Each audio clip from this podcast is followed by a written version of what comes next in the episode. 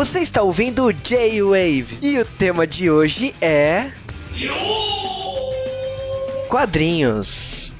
E estamos aqui para gravar sobre o, a Demolidora série, os primeiros episódios, sim, você não ouviu errado. Hoje que saiu a série, você deve estar se perguntando como eles vão falar, mas então, a gente recebeu uma cortesia da Netflix. Obrigado, Netflix, por, por ter apoiado a gente nessa aí, por ter lembrado a gente.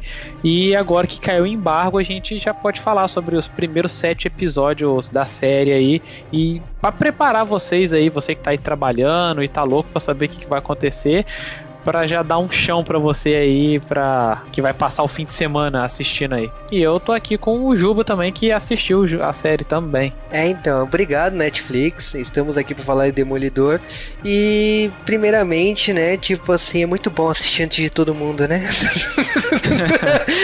não, é bom e não é, né, que você fica com aquela tipo, putz, cara, você se ouve, tipo assim, eu com os meus amigos aqui, meus amigos, pô, tô louco pra ver o Demolidor, segunda temporada, o que será que vai acontecer e tal, e eu aqui, ah, eu queria falar, mas você não possa falar.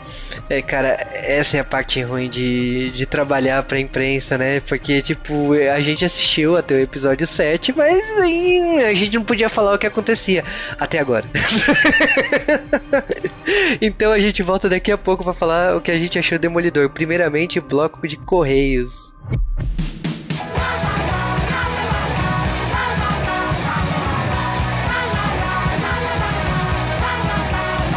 E estamos no bloco de correios, né? Olha só quanto tempo a gente não falava isso, né? E tem gente nova aqui no bloco de correios, né? Porque o Dash tá estreando aqui no bloco de correios. Né? É, pois é, galera. Finalmente enchi muito o saco da, da chefia aí pra gente gravar os feedbacks, os e-mails aí de vocês aí pra, pra gente saber o que, que vocês estão gostando, o que, que vocês não estão gostando e vamos tentar manter isso regular agora aí para os outros programas. É, mas vamos falar a verdade que tipo assim, eu sei que foi uma culpa do J-Wave de a gente não ter bloco Correios todo esse tempo. Isso foi porque tipo o Cal tá, se afastou até pela mudança de emprego e ele trocou de emprego de novo, tipo, enfim. O, o, o bloco Correios era uma coisa que eu gravava muito com o Cal e a gente tinha uma relação de, de parceiro, por isso que a gente sempre gravou desse jeito, né? De... E aí, tipo assim, chegou uma hora que a gente teve que pensar como que a gente vai lidar com o público. Então, eu peço desculpa pros ouvintes do G-Wave de explicar que, tipo assim, o, o Bloco Correios era, para mim, era uma cereja do bolo, porque, tipo, era, era uma parte de trocar diálogos nerds. E eu acho que o Dash foi uma, foi uma fase que o Dash entrou no G-Wave, o Dash gravou muitos podcasts aí, e aí, tipo, ele agora tá com essa promoção master, né? Agora ele conseguiu até estar aqui no Bloco Correios, né? Então, parabéns aí pela promoção. Bem, mas nem todos são flores, né? A gente tem uma, a gente tem uma notícia. A gente deve entrar num período de férias aí daqui uns dois programas mais ou menos aí, que é mais para estar tá repensando o formato do, do podcast, temas e férias também, né? Porque se vocês forem parar para pensar, já deve fazer o quê? Pelo menos uns dois anos e meio que o, que o Juba não, não descansa um pouco da, da parte da edição. Tá certo que eu tô ajudando, mas começou que eu comecei a estudar na parte da noite também para me preparar para me fazer minha segunda faculdade, então isso acabou tirando meu tempo que seria para ajudar na edição também. Então, vamos ter que tirar umas férias aí para repensar, é, refazer a agenda, essas coisas assim. E vocês não parem de mandar e-mails aí, manda e-mail pra gente aí falando de, de dicas, o que, que vocês acham que ficaria legal, o que que não ficaria. E se tudo der certo, a gente faz até uma, vamos botar uma enquete, eu dei uma ideia pro Juba, a gente botar uma enquete no site aí pra, pra galera aí responder um formuláriozinho pra gente gente fazer uma coisa mais com a cara de vocês aí, quem sabe. É, explicando aí, o J-Wave antigamente ele tirava férias no final do ano, a gente ficava dois meses, dois meses e meio de férias. E eu mudei muitas coisas, tem algumas coisas que deram certo, outras coisas deram errado. A gente tá recebendo feedback aí até de lugares que a gente não sabia. Eu acho que o Dash tá sendo muito importante nisso, de trazer opiniões que pessoas que simplesmente pararam de ouvir o podcast a gente não sabia por quê. E se deu errado, se de repente a gente errou a rota gente, acho que a gente tem que parar, pensar, refletir, entender por que erramos e voltar com força total depois. Então, é uma férias? É. é eu, eu parei para pensar e achei que, tipo, talvez seja a hora de a gente repensar o G-Wave da maneira que a gente tá levando, porque o G-Wave tá chegando no seu sétimo ano e eu não gostaria que o G-Wave continuasse perdendo ouvintes e se afastando do que a gente construiu né, em todos esses seis anos. Então a gente tá pensando nessas férias aí é uma possibilidade aí para poder repensar o podcast e voltar a fazer temas que a galera goste. Mas vamos falar de uma coisa que é tipo assim, e-mails. A gente acumulou uma quantidade de e-mails absurda. e olha que eu cortei muito para chegar nessa lista final e mesmo assim ela é grande. Tá tenso, cara, tá muito tenso, vocês não têm noção. então vamos começar com a leitura de e-mails. O primeiro e-mail é do King of Analogies, né, do Rafael Taira, e ele comentou, eu vou juntar dois e-mails dele, mas ele comentou do Aladdin, que ele comentou de, outra, de outras versões do Aladdin, de 1940, de 1924, uma versão muda. E ele comentou principalmente que, tipo assim, ele achou que a Camis reclamou demais no filme e que ela não entrou no espírito de criança do filme. Talvez, mas eu acho que assim, quando a gente cresce, não conseguimos analisar com olhos de criança um filme da Disney de, dessa maneira, né? E ele falou que gostava muito do seriado do que passava no SBT. Eu lembro que esse seriado do Aladdin passou na Globo também. E, enfim, eu reconheço que às vezes a gente perde esses olhos de criança, né? Ele também comentou um pouco do do Stains Gate, né, que ele chegou a, a evento de, de anime e tal, e viu o sucesso da, da obra e tal. Ele comentou também que ele se identifica muito com o Karim. Ele falou se ele comparou a nossa visão com outros podcasts e videocasts da obra. Eu confesso que eu não assisti nenhum e não ouvi nenhum, porque é foda, né? A gente ouve um outro podcast e de repente a gente fala algum comentário, alguma análise que outra pessoa falou, né? Eu acho isso muito desagradável. Eu não sei você, Dash, se você assistiu ou ouviu outras obras. Não, ouvi sim, até eu, na época eu não. Antes de pensar em que eu ouvi o J-Wave e outros podcasts, eu assisti o anime, eu fiquei tão louco assim que eu fui louco atrás de mais coisas sobre assim. Aí terminou que eu escutei alguns podcasts que falaram sobre Stains Gates, assim. É, eu vou te falar bem a verdade, eu não tenho esse costume porque eu tenho muito medo de botar na minha, nas minhas palavras uma opinião que outra pessoa fez. Então eu, eu evito ao máximo possível de ouvir e consumir qualquer visão de outras pessoas pessoas para não influenciar a minha opinião. Então, é, isso eu faço desde o começo do G-Wave e eu continuo fazendo até hoje, porque eu acho que assim, a gente tem que isolar o máximo que pode pra gente conseguir construir um, uma argumentação própria. Pelo menos assim, da minha parte, eu falo que eu não fiz isso. E eu até aproveito assim, parabéns aí pelo, pelo trabalho que eu vi que você tá fazendo videocasts também. Então, parabéns aí pela, pelas análises da obra. E realmente, tipo assim, depois depois que a gente terminou de fazer a obra, a gente até tenta consumir, assistir, ver, tipo assim, será que a gente acertou a visão? Será que a pessoa também tem a mesma visão que a minha? Então é algo bacana para se consumir depois, mas pré-julgamento a gente evita ao máximo qualquer comparação mesmo. O próximo e-mail nosso aqui é do Nosferatus, que ele veio aqui comentar sobre o filme do Quinto Elemento. Pra você ver quanto tempo que a gente não grava podcast, né? É, cara. ele, ele comenta aqui que o que esse Jam Wave foi uma missão cumprida e que ele tá, ele tá falando que teve uma legião, ele, mas uma legião de, de pessoas pediram esse cache nostálgico, entre aspas. A gente já pode considerar nostalgia, né? Tem mais de 10 anos, né? Eu vou contar um segredo para vocês de, desse podcast do Quinto Elemento. Esse podcast do Quinto Elemento tava no arquivo do J-Wave há um ano e meio. e aí, tipo, esse podcast saiu porque deu pau na gravação. Tipo, teve um membro que caiu a internet no meio dele dele. Eu tive que fazer uma, um trabalho cirúrgico para poder ninguém perceber que esse membro caiu da. sumiu do meio da, da gravação. Porém, se vocês prestarem muita atenção, existe a risada, que eu não consegui tirar a risada de, dessa pessoa no cast. Então, se vocês ouvirem com muita atenção, vocês vão descobrir que membro é esse. É um membro famoso aqui do G-Wave. E, enfim, foi um, uma missão impossível, porque o Mavi hoje tá muito difícil gravar podcast, porque ele tem um escritório de advocacia lá na cidade do Então a gente tá torcendo que ele tenha um horário livre para poder gravar um Evangelion 3.33. Bom, Quinto Elemento é um filme que a gente pode dar spoiler depois de 10 anos. Eu adoro esse filme e eu fiz o máximo aí para esse podcast matar essa nostalgia e sair, né, do, do, do proibido, né? O, o Cal falava que esse podcast era impossível de ser reutilizado pelo, pelo membro que caiu lá durante a gravação. Então, eu fico feliz que esse podcast tenha finalmente saído. Ele continua falando aqui que ele, ele ficou feliz de ver o Marvin de novo, já que ele falou que faz muito tempo que ele não participa, né? Mas como você acabou de falar aí, né? Ele é um homem ocupado hoje em dia. É, ele vira advogado dessa coisa, né, cara? Vou, vou fazer o quê, né? Tipo isso aí. Ele gostaria. Ele, foi, ele falou aqui que gostaria de acrescentar que a parte de ação do salão do Cruzeiro que, espacial que deixou o Bruce Willis surdo. Eu não sabia disso. Eu também não. É, pois é, parece que eles foram fazer uma explosão num lugar muito fechado e pff, quase que o cara fica surdo para sempre, né? Mas, né, puta que pariu também, né? Ô, ô equipe, hein?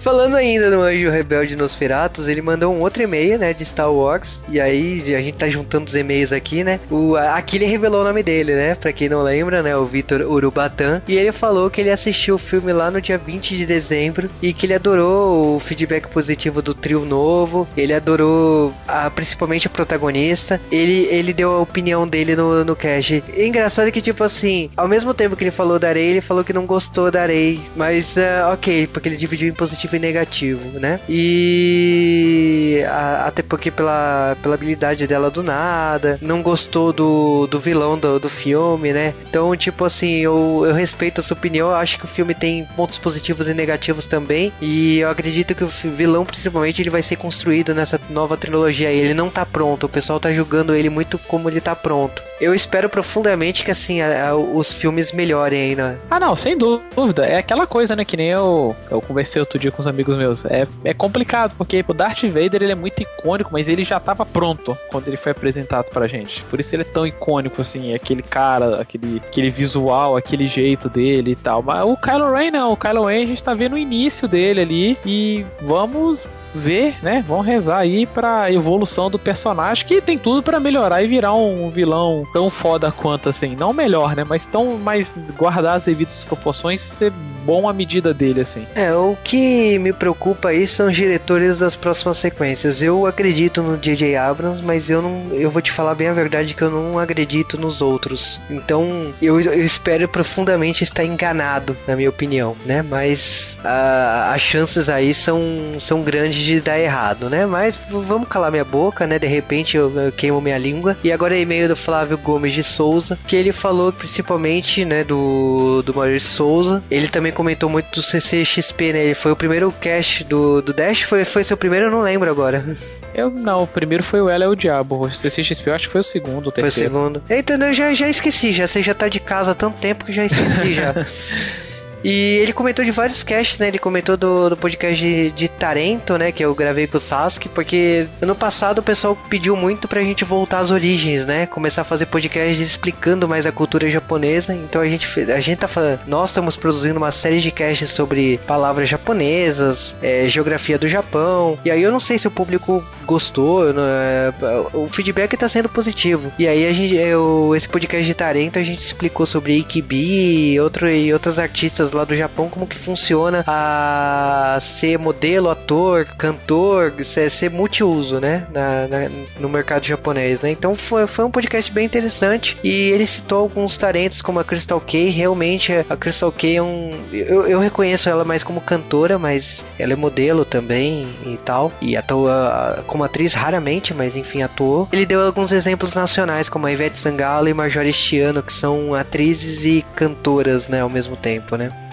É, e... é uma coisa que pra gente não, não faz muito não faz muito parte da nossa cultura, né? Eu acho que até da, da cultura americana também não faz tanto parte isso, que é esse caso da galera ser multiuso, né? Quer, quer dizer, na cultura americana é mais famoso isso. Aqui no Brasil a gente é mais segmentado. É cantor, cantor, o cara é ator, ator. Não, a gente não tem uma escola completa do, do cara ser cantor, ator e tudo mais, assim. Por isso eu acho que a galera acaba não entendendo direito como é que funciona. É, a gente tem um preconceito em relação a isso, acho que tá mudando. Acho que a Ivete Zangalo provou isso muito bem quando ela trabalhou em Gabriela. E a Major este ano, todo mundo lembra dela na Malhação e lançando CD logo depois. Enfim, o pessoal acho que tá, tá sendo construído isso na cabeça das pessoas. Ele ainda citou três filmes aí, eu acho que são filmes meio sessão da tarde, né? Que é Fúria Cega, Aliança Mortal e Na Onda do Rap. Você lembra de algum deles?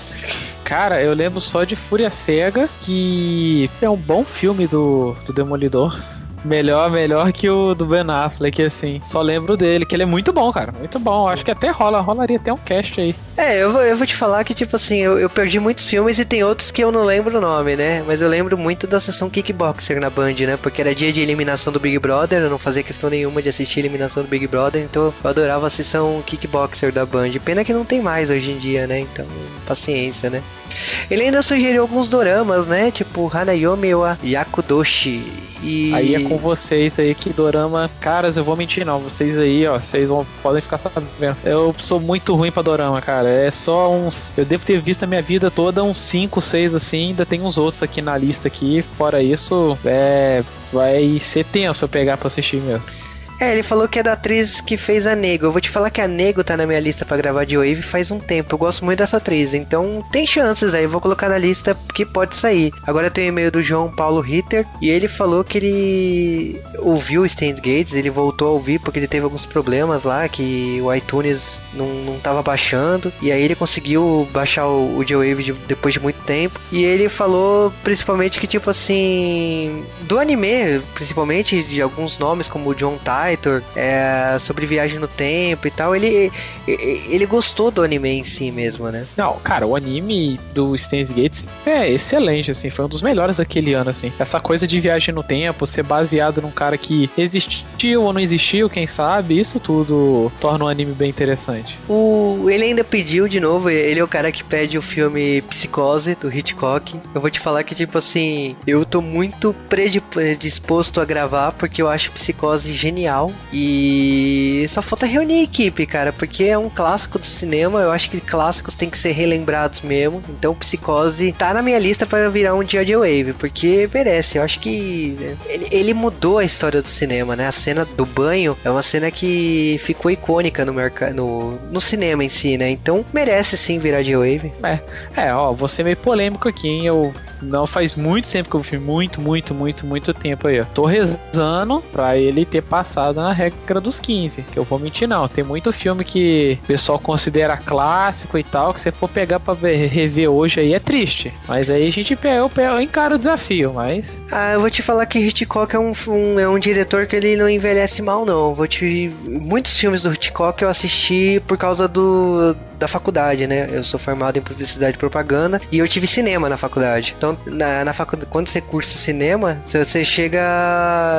A diretora, a professora de cinema passou uma lista de 75 filmes que você tinha que ver para entender de cinema. E muitos dessa, da, dos filmes da lista tinha Hitchcock. Então, eu aprendi a apreciar melhor Hitchcock já adulto, não foi criança, né? Para mim não envelheceu porque eu já vi adulto, né? Então, é, para mim vale a pena, né? Tipo, tem o Pássaros, tem o Corpo que Cai. Acho que são filmes que merecem ser revisitados aí, não só para podcast, para quem gosta de cinema, né? Para aprender como que o cinema evoluiu, né? Hoje em dia, né? E bom, agora a gente tem o e-mail do Jorge Augusto, né? Que ele falou do podcast de como estudar japonês. E ele deu um oi para mim pro Sasuke. O Sasuke não tá aqui, mas vou passar o oi pra, pra ele.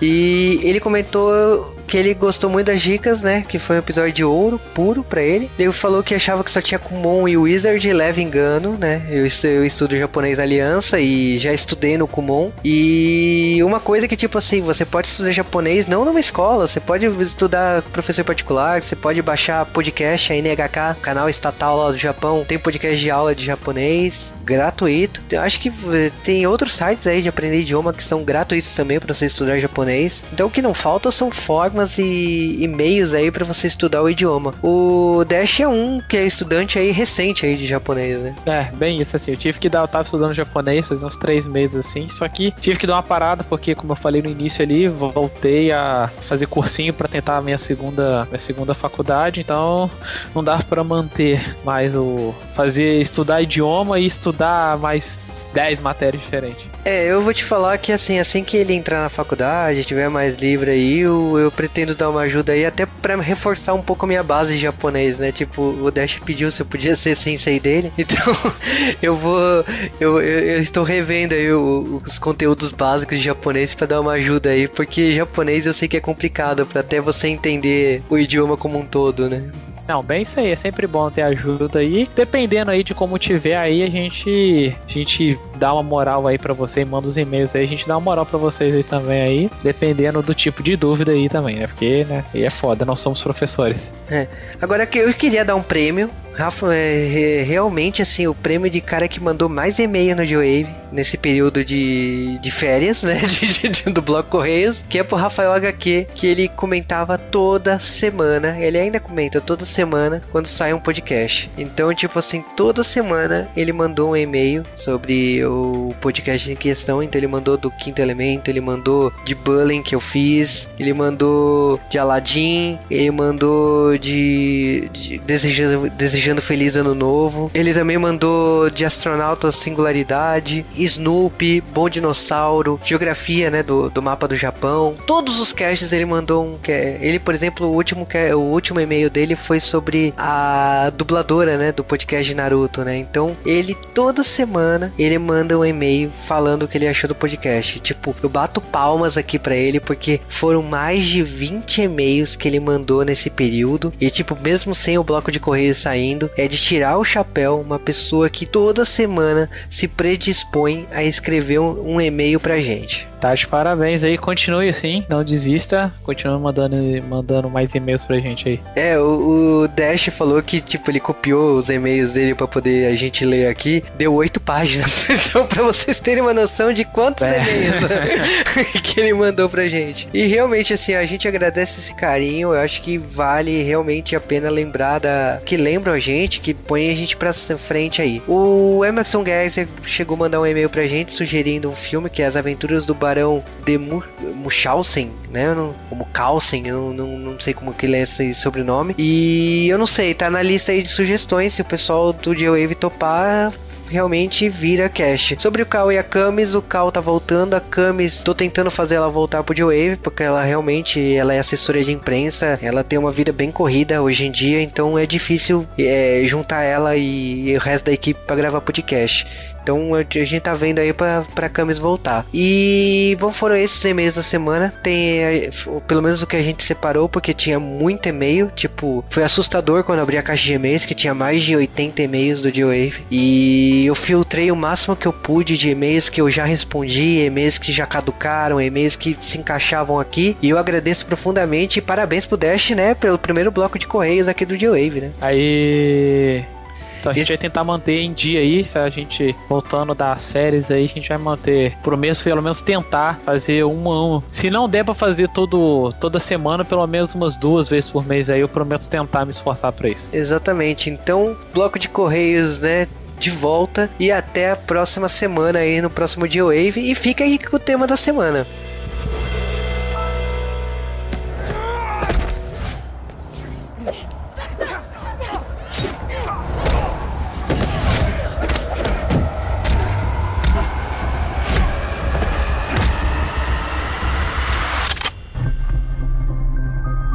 E estamos de volta, né? Então agora a gente pode falar o que aconteceu. Tem justiceiro, né? Isso, é, tem justiceiro já logo no primeiro episódio. No...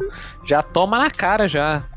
Cara, é muito bom que Demolidor ele começa, tipo, primeiramente, né, a gente tem aquele relacionamento, né, do, do escritório ali, o que tá acontecendo com os três, né, tipo, praticamente os três já sabiam, né, tipo, é, tirando o Matt Murdock, lógico que ele é, o, ele é Demolidor, mas o amigo dele descobriu no final da primeira temporada. Mas a secretária ali, ela ainda a gente não sabia, né, mas ela começa a desconfiar porque, tipo, porra, ela não é tonta, né? Não, é, ali dá, dá pra ver que ela é mais esperta do que parece parece, mas o brilho dessa segunda temporada, para mim, na minha opinião, tá no desenvolvimento de personagem, assim. Tá certo, é legal ver o Demolidor, ver a galera lá e tal, assim. Só uma coisa que a gente não comentou é que o uniforme dele mudou, não é o mesmo do final da, da primeira temporada, que particularmente eu não tinha gostado muito. Esse tá bem melhor, mas o totalmente preto é mais legal ainda. Mas, de qualquer forma, o, a melhor parte nessa segunda temporada, de todos os episódios que eu assisti, dos sete primeiros, é o desenvolvimento de personagem, de longe. A gente vê o Fog como advogado crescendo, a gente vê a assistente deles também crescendo como investigadora, digamos assim. Se bem que eu até, até comentei com até comentei com Juba isso, ela daria uma ótima jornalista ali, em vez de ser advogada, porque se você vê tudo que ela faz para ir em busca da verdade ali, você vê que tipo, cara, essa mulher tem que ser jornalista. É, o, uma coisa que a gente tem que pautar aqui que a série continua exatamente de onde parou. Então a gente tem o questionamento de tipo assim, vigilantes são importantes para a sociedade atual, se eles são bons, eles são vilões. E de repente a gente tem aí uma briga de gangues que a gente pensa que é uma briga de gangues porque tipo os bandidos estão morrendo com tiros certeiros. Então, porra, bandido que tá vendo bandido sendo morto já percebeu que tipo tá tendo briga de gangue, né? Só que não é bem isso. Tipo, na verdade tem um novo uh, um novo defensor na parada, né? Tem um novo justiceiro, será assim na cidade na parada? Não, é, a gente vê sempre a galera comentando, putz, é um exército, é uma gangue, é uma milícia e tudo mais, mas quem já conhece o quadrinho já sabe quem que é o cara que tá fazendo a limpa lá, que é o justiceiro. É legal todo o contraste do que se dá do confronto Justiceiro e Demolidor, porque não é só um confronto físico, é um confronto ideológico dos dois.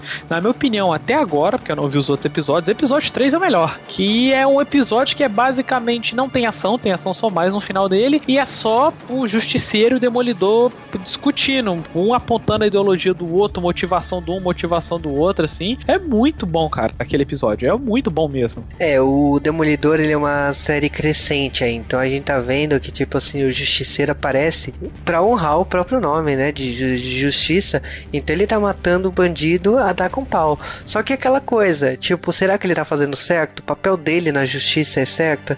E esse episódio 3, que é um episódio que o Demolidor tá preso com a corrente, vocês devem ter visto a imagem de divulgação, que é o Demolidor preso. O... Existe um, um diálogo, uma briga aí de argumentos, que tipo assim, o justiceiro cobra do Demolidor, se você acha que eu estou fazendo errado, por que, que você faz o mesmo? Mesmo. Você pode até não matar, mas o, o que você tá fazendo aí na cidade? Você tá fazendo a mesma coisa que eu. Então é um, é um episódio muito tenso, assim, na forma que o, os dois heróis, eu diria heróis, debatem e o Justiceiro ele rouba a cena. Eu vou te falar que eu tava bem apreensivo, porque teve dois filmes no cinema nos últimos 10 anos aí e não, não foram bons. E é o ator de, de Walking Dead. Então, tipo assim, será que mandaria bem? Teve a pressa aí de fazer uma segunda temporada e a série perdeu alguns nomes importantes, né? Na, na parte de roteiristas e tal. Então, Uh, será que, que ia manter o mesmo nível? E assim, para mim, a série tá melhor que a primeira temporada, porque ela não perde para explicar a origem do Demolidor. Ela, tipo, não precisa perder mais tempo que isso. Que é uma coisa que para mim é um grande defeito de Arrow, por exemplo. Que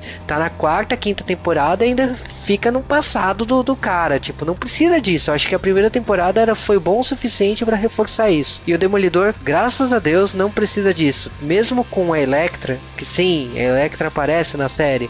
Eles não perdem tempo de ficar reforçando o passado da Electra com o, o Matt Murdock. Eles vão pra frente, eles falam que teve alguma coisa. Será que ela é heroína, vilã? É, ela tem coisas aí pendentes aí e tem os Yakuzas, né, que estão de volta aí, né, que eles não foram eliminados pelo Demolidor na primeira temporada. Então a gente tá vendo aí um, uma série que não para de crescer, tanto que assim, o Justiceiro ele é preso, ele é preso numa, numa parte da série, mas a até que vai ter um julgamento e tal. Mas isso tipo assim é o ponto chave para Electra aparecer e tipo roubar a cena, porque ela é, ela vai roubar o, o Matt Murdock para ela, a ponto que, tipo assim, a gente não sabe como que vai ser isso, porque naquele ponto, eu, o Matt Murdock já tava num relacionamento com a Karen Page, a gente já tava vendo que eles estavam ficando juntos. Ela já tava investigando coisas que, tipo assim, o Ben Urich tava, tinha investigado na primeira temporada, e tipo, com a morte dele, ele deixou todo um, um legado ali. E ela começa a investigar um pouco do passado do Justiceiro, quem tá tentando omitir o passado do cara, quem tá tentando adulterar as coisas ali. Então, tipo, tem essa investigação, tem o triângulo amoroso entre a Karen, a Electra e o Mert Mudok, tem o, o, justiceiro sendo julgado e não concordando com as regras, tanto que o, a, quem acaba sendo o, advogado é o Fog. Então a, a segunda temporada é uma é, é uma qualidade assim crescente, cada episódio é melhor que o outro e Continua a questão de arcos, né? A primeira temporada tem arcos pontuais aí para mostrar o treinamento do Demolidor. E aqui os arcos são o arco do Justiceiro e o arco da Electra. E depois eu diria que um arco do Justiceiro sendo julgado. Depois disso a gente não viu. Realmente é uma adrenalina. E eu agora vou voltar pra maratona porque Demolidor continua, né? A gente ainda não viu o final de Demolidor, né? Exatamente. O melhor dessa temporada é mostrar que o... os outros personagens não são descartáveis. A série chama Demolidor, mas você vai ver em diversos momentos o Fog dando altas tiradas em muita gente, fazendo muita gente calar a boca. Você vai ver a, a, a Kellen Page também fazendo a mesma coisa. Você vai vendo todos os personagens crescendo, não só o Demolidor, que é um mérito, assim, inacreditável, assim, do, de roteiro, assim. É, eu fiquei abismado. É, e o bom também é que eles pontuaram também a Jessica Jones, né? Porque a gente não sabia cronologicamente se Jessica Jones passava ao mesmo tempo que Demolidor, né? E aqui ela já é citada, né? Tipo, tem uma cena que o Fog tá conversando com a ex dele, e aí ela fala da, da Jessica Jones ser, ser protegida lá de ser a, a bola da vez lá do escritório dela, né? Então, tipo, a gente já sabe que Jessica Jones tá ali por perto, né? Sim, bem isso. A gente já sabe que tem algum plano para super-humanos por ali também. Exatamente. Então, Demolidor, a segunda temporada, eu particularmente assim gostei mais que a primeira. Eu achei que os personagens estão mais à vontade, o, o ator do, do Matt Murdock, ele tá muito bem aí nessa segunda temporada. Lógico que tem cenas impossíveis, lógico que tem. Tem, tem, tem umas cenas aí que força, força amizade, mas é parte do personagem, né? Tá ali na, na mitologia do personagem, né? Tem umas cenas dele com o Electro ali que você fala assim, ah, ok, né? Tudo bem, mas é, é quadrinhos, né? Então a gente faz uma, vi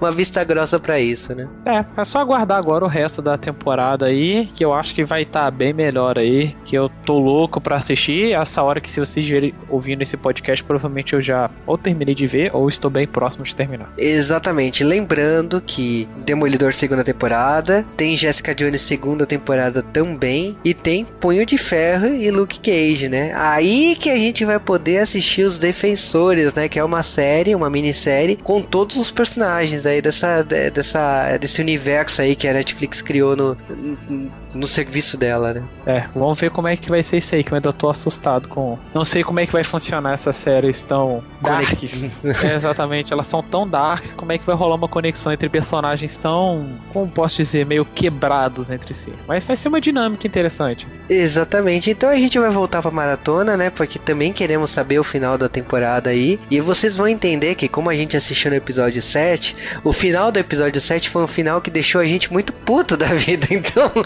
a gente vai voltar pra maratona. É isso então, galera. E até a próxima, quando a gente volta a falar da série completa aí mesmo.